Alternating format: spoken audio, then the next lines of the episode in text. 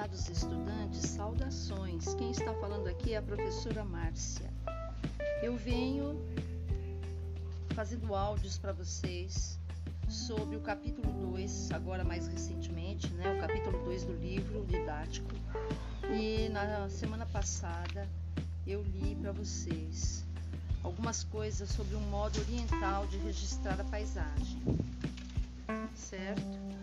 Então hoje eu vou começar a leitura, mesmo que eu já tenha lido um pedacinho disso, eu vou começar a leitura pelo, pela página 31. Na página 31 tem é, uma imagem, parece um retângulo, retângulo na cor bege.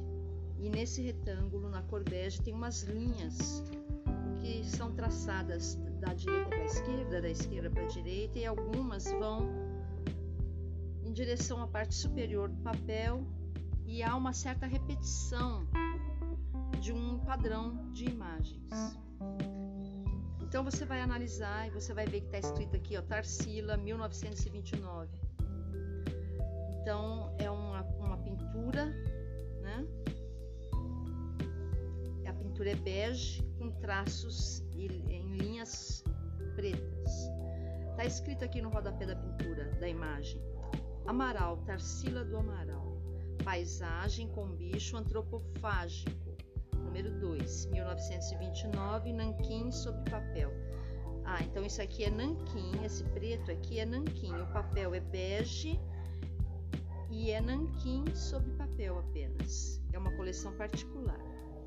E aqui do lado direito tem uma linha que atravessa a folha de baixo a cima, ou de cima a baixo, e do lado direito dessa linha vermelha está escrito antropofagia.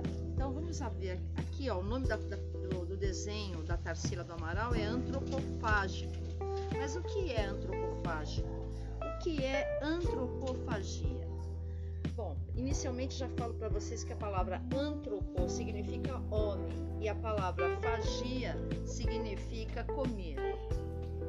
Certo? Então, o termo antropofagia na arte surgiu no Brasil a partir do nome de uma pintura de Tarsila do Amaral chamada Abaporu, antropófago, em Tupi-Guarani, e inspirou o movimento modernista no início do século XX.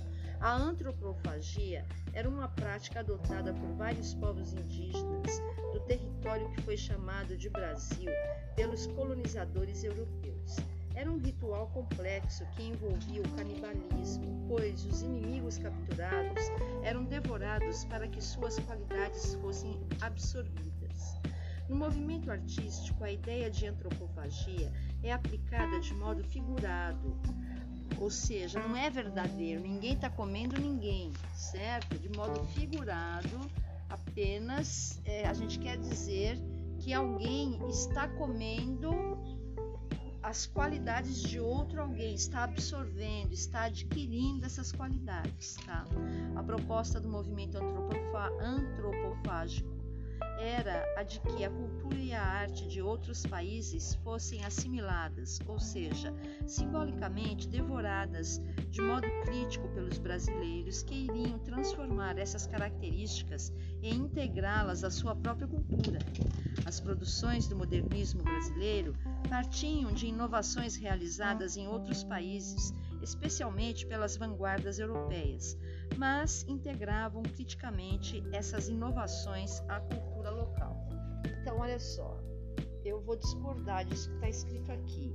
Antropofagia, sim, é isso, mas eu discordo que isso foi inserido no, moderno, no movimento modernista pela Tarsila do Amaral. Negativo, não foi ela. Isso é verdadeiro que havia no Brasil algumas tribos indígenas na época da colonização do Brasil, quando os portugueses e outros povos europeus vieram para cá, como os, os holandeses, os franceses que estiveram aqui no Brasil e até mesmo os ingleses que estiveram aqui no Brasil na época da colonização. É, os índios que, tinham, aqui, alguns eram mais calmos, mais tranquilos, mas outros eram ferozes. E eles eram, quando eles eram afrontados, mesmo, mesmo aqueles que eram mais calmos e tranquilos, se eles eram importunados, infortunados ou é, sofriam violências, vinham o homem branco aqui cheio de prepotência, querendo dominar a terra dos índios, etc, etc, etc, aquelas coisas que a gente já sabe. Aí o que aconteceu? Os índios reagiam, eles lutavam e eles comiam realmente o, o adversário. Se ele fosse corajoso, se ele fosse covarde, eles não comiam não. Eles só comiam o adversário se o adversário fosse corajoso, porque eles queriam absorver as qualidades do, do adversário. Se o adversário era covarde, naturalmente eles não queriam comer. Certo? Então veja só como é a, a estrutura das coisas, né? E aí, copiando essa ideia, realmente o movimento modernista eh, se inspirou na ideia do antropofagismo dos índios, mas não foi por, por iniciativa da Tarsila do Amaral. Tá? Foi por iniciativa de Mário de Andrade, Oswaldo de Andrade e outros intelectuais que estudavam coisas além das artes. Não que Tarsila do Amaral não estudasse outras coisas, não é isso que eu estou dizendo, mas estou dizendo que como é pessoa que foi a, a alma e a de quem partiu as ideias, não foi ela, tá certo? Como ela é uma mulher muito rica, ela era muito rica, filha de fazendeiro, etc. Ela foi estudar lá na França. E ela lá teve bons professores e, como era rica, fez amizade com todas as pessoas importantes que haviam ali naquela época. Então, eu não sei por que puxam muito a sardinha para o lado dela, mas a mulher que realmente participou da Semana de Arte Moderna não foi Tarsila do Amaral, foi Anita Malfatti, que era uma professora, uma mulher simples, ela tinha uma deficiência numa das mãos, mas ela era uma mulher inteligente, também foi estudar fora, mas não porque era milionária, mas porque a família se empenhou para que ela fosse, inclusive para fazer um tratamento do problema que ela tinha nas mãos, etc. Então, é, quem participou mais intensamente do movimento modernista foram outros artistas. A Tarsila do Amaral ela veio posteriormente, tá? Bem depois. Por exemplo, aqui está dizendo no próprio texto, olha, essa obra dela é de 1929. Só que o movimento modernista brasileiro foi no ano de 1922, na Semana de Arte Moderna. Inclusive agora no ano que vem nós vamos completar 100 anos do movimento modernista no Brasil. Então, tá dado o recado.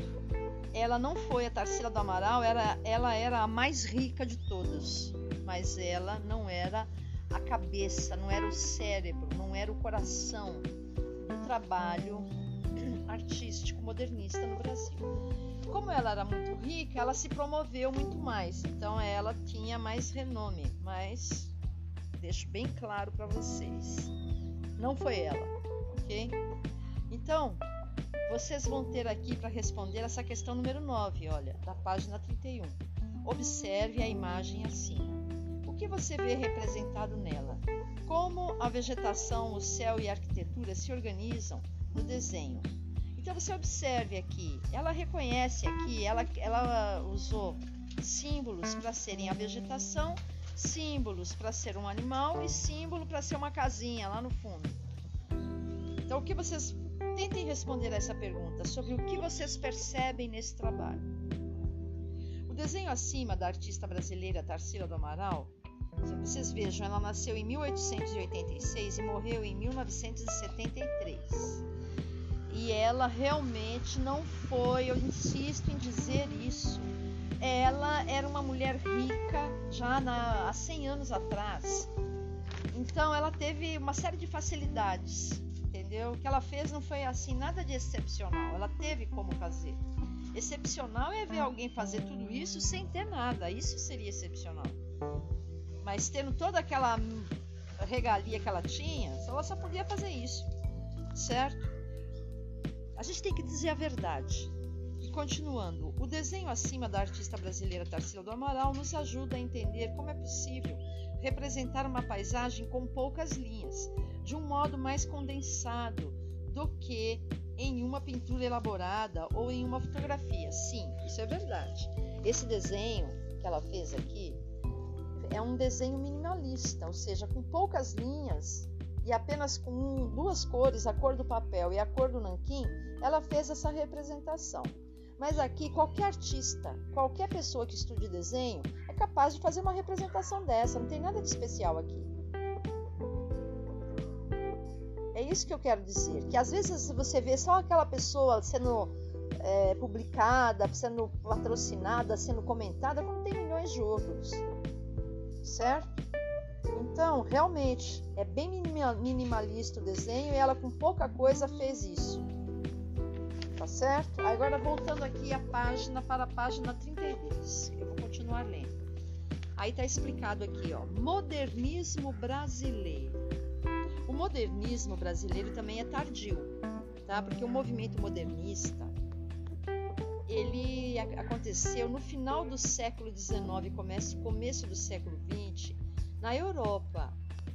Aí, como eu estava dizendo, a Tarsila do Amaral foi uma das que pôde ir estudar. Imagina, no começo do século 1900, 1910, ir estudar na Europa.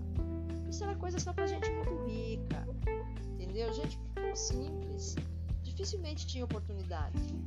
Então, olha só, foi lá que começou o movimento modernista. Antes do final do século 19, começo do século 20. Aí olha só, movimento cultural que teve repercussão em todo o Brasil na primeira metade do século 20, seguindo uma tendência que já vinha ocorrendo na Europa. Como se, como se fosse assim, aconteceu ontem na Europa e aqui. Não, não seguindo uma tendência. Lá na, na Europa já estavam acontecendo outras coisas quando começou o modernismo no Brasil.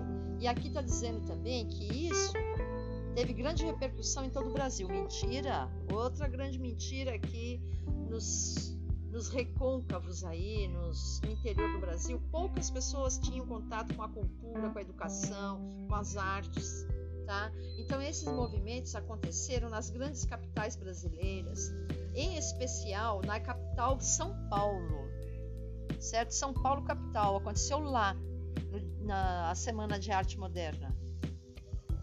E depois é que foi tendo repercussões, desdobramentos muito lentos em outros lugares, tá?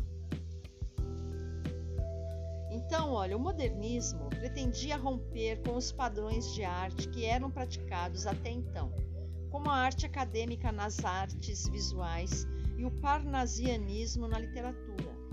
Os artistas modernos buscavam um jeito novo de fazer arte que valorizasse a cultura brasileira com seus ritmos, suas cores, sua visualidade.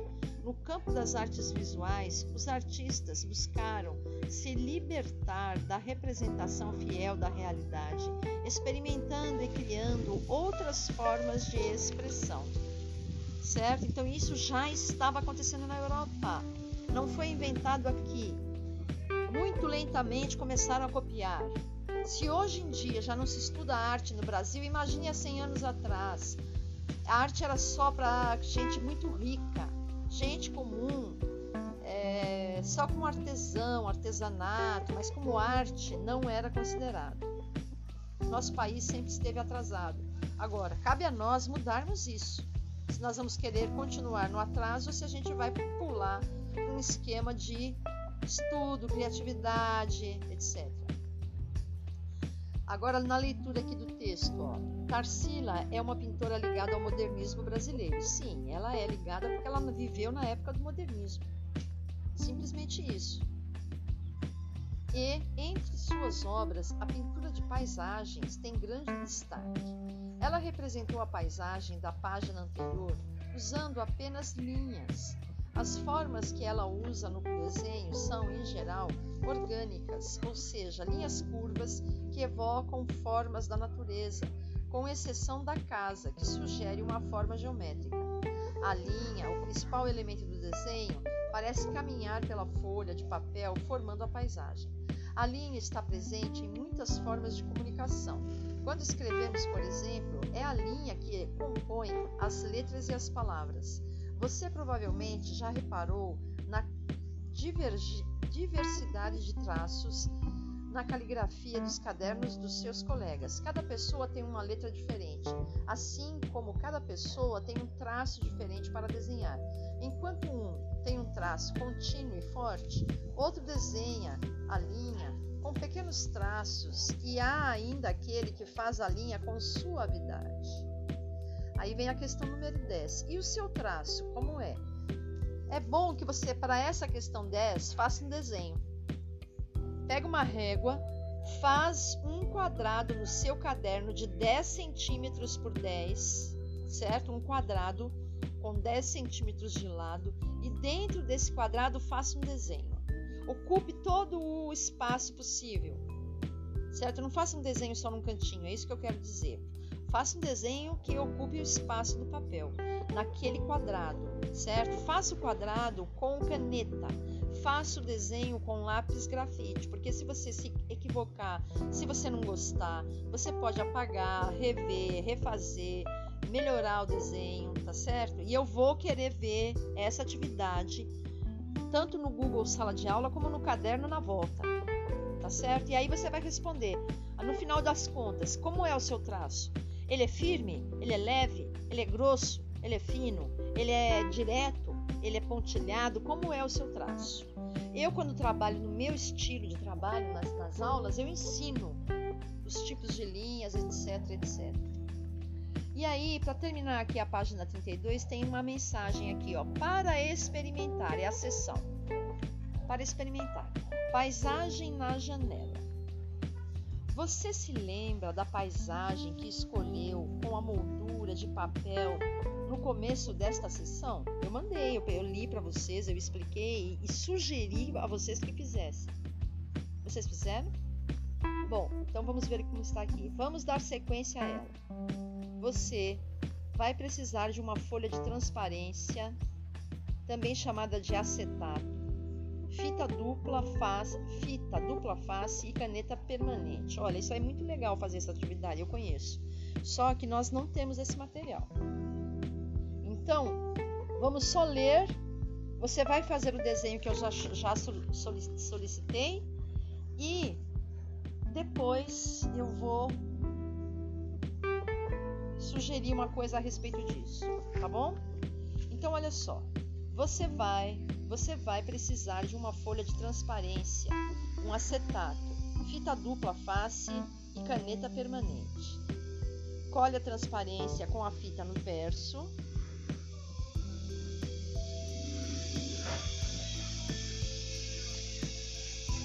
da sua moldura. Assim, você não terá mais uma janela aberta para o mundo, mas algo semelhante a uma janela de vidro, pronta para receber os seus traços. Número 3. Volte à paisagem que havia escolhido. Posicione a moldura em uma superfície para que permita a você visualizar a paisagem. Sobre um banco, por exemplo e trace na transparência das linhas, na transparência as principais linhas do que você está observando. Em grupo, converse sobre a experiência.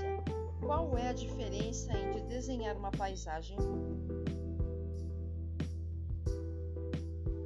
Qual é a diferença? Era a pergunta que eu estava fazendo quando o meu celular começou a falar sozinho. Qual é a diferença entre desenhar uma paisagem olhando diretamente para ela e desenhar com base na memória? Também eu, eu costumo explicar isso para os meus alunos. Eu costumo explicar isso muito bem para os meus alunos. Uma coisa é você desenhar observando, é o desenho de observação. Outra coisa é o desenho de memória, que você vai puxar na memória. E o outro é o desenho de fantasia, que é quando você vai inventar. Você não está buscando na memória assim para desenhar com exatidão como você lembra, mas sim você vai inventar coisas novas. Então, nós vamos fazer uma experiência como essa também na volta. Eu quero que vocês apenas leiam isso com atenção, respondam a questão de número 9 e a questão de número 10. E por hora é só isso. Muito obrigada e tenham um excelente final de dia. Tchau!